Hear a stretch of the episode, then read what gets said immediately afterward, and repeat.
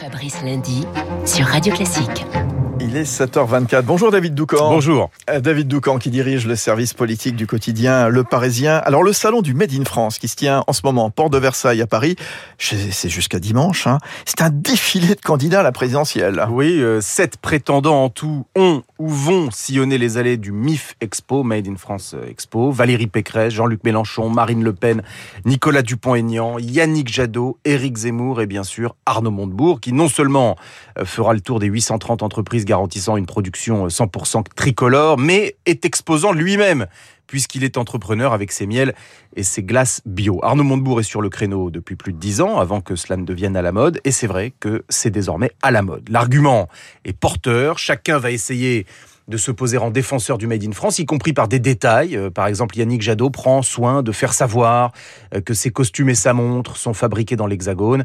Avec la crise sanitaire, on n'a jamais autant parlé de fabriquer en France, de réindustrialisation, de relocalisation de souveraineté économique et de circuit court. Le sujet fait consensus. Euh, D'Emmanuel Macron à Marine Le Pen, tout le monde plaide pour la réindustrialisation. La question, c'est comment, par quels moyens? Et c'est là que va apparaître l'une des grandes lignes de clivage de cette présidentielle. Alors, euh, quelle ligne de clivage? Eh bien, quel est le meilleur moyen pour protéger les entreprises françaises? Revenir aux frontières de la nation, ériger euh, des droits de douane, reprendre une forme d'autonomie vis-à-vis de l'Europe? Ça, c'est la vision de Le Pen ou de Zemmour. À l'inverse, Macron pense que c'est en renforçant encore davantage l'intégration européenne qu'une France euh, plus forte, dans une Europe plus forte, pourra retrouver son rang dans la grande compétition mondiale. Le repli sur soi et le déclinisme d'un côté, le grand grand dessin européen et l'optimisme de l'autre. C'est ainsi qu'Emmanuel Macron va présenter le clivage et il ne se gênera pas pour porter pleinement sa ligne alors qu'à partir du 1er janvier, la France prendra la présidence de l'Union européenne. Macron président, candidat, président de l'Europe, Le Pen, Zemmour, héros du nationalisme et du souverainisme, la réindustrialisation et la souveraineté économique. En fait, pose la question de l'Europe, sujet euh, consubstantiel de l'identité politique de Macron, sujet sur lequel, après quelques va-et-vient compliqués sur l'euro, Marine Le Pen semble avoir trouvé sa ligne en proposant une Europe des nations, mais sujet de division à l'intérieur des vieux partis de gouvernement, les Républicains, le Parti Socialiste. Or, l'année prochaine, il faudra se positionner sur l'Europe. Facile pour Macron et l'extrême droite, difficile pour tous les autres. Bien dit. Merci David Doucan, qui dirige le service politique du Parisien. Bonne journée, bon week-end. Bonjour Marc Bourreau. Bonjour Fabrice, bonjour à tous. Les titres de la presse avec vous. Alerte dans les bars. Oui, le Figaro ce matin s'inquiète de la prolifération du GHB, la drogue du violeur. Les témoignages de victimes de violences sexuelles droguées à leur insu affluent en France, en Belgique, au Royaume-Uni. L'angoisse et la défiance se répandent désormais dans le monde de la nuit, vous raconte le journal. Séance de rattrapage aussi dans vos quotidiens ce matin. L'opinion, de retour en kiosque après le 11 novembre, revient sur l'allocution d'Emmanuel Macron mercredi soir et s'interroge.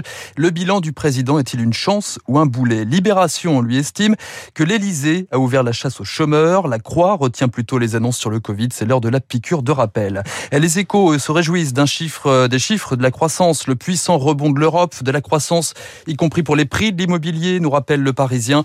Prix à la hausse en campagne, prix à la baisse à Paris. Enfin, l'interview du jour, vous la retrouverez dans le Figaro ce matin, dans la tête d'Hugo Lloris, le gardien de l'équipe de France de football, où l'on apprend qu'il lui arrive de décrocher pendant un match, d'avoir des pensées futiles quelques, quelques secondes, à savoir s'il n'a pas oublié quelque chose à la maison. Mais rassurez-vous, Fabrice, Hugo Lloris sera attentif demain pour le match qualificatif des Bleus pour le mondial contre le Kazakhstan. Je suis totalement rassuré. Merci. À tout à l'heure. Marc Bourreau, revue de presse complète à 8h30 aux côtés de Monsieur Renaud Blanc. Bonjour Renaud. Bonjour Monsieur Fabrice Lundi. Vous prenez le relais jusqu'à 9h avec tout à l'heure à 8h15 à vos côtés Bernard Spitz, le président des GRAC. Oui, les GRAC, c'est un think tank très influent, un groupe de réflexion sociale libérale qui veut dépasser le, clivage droite-gauche en France et qui publie un manifeste, le manifeste de la dernière chance chez Albin Michel, titre assez alarmiste, un manifeste et des propositions très concrètes qui touchent l'économie, le social, mais aussi les institutions. Quelles sont ces propositions et pour, qui roulent les GRAC Élément de réponse donc à 8h15 avec Bernard Spitz. Après la revue de presse de Marc Bourreau, Esprit libre avec Cécile Cornudet et Guillaume Tabar, l'hommage de la nation à Hubert Germain, mais aussi la droite avant le deuxième débat, ou encore la campagne d'Emmanuel Macron, Esprit libre à 8h40 euh, sur Radio Classique. Dans 40 secondes, le journal de 7h30, mais tout de suite...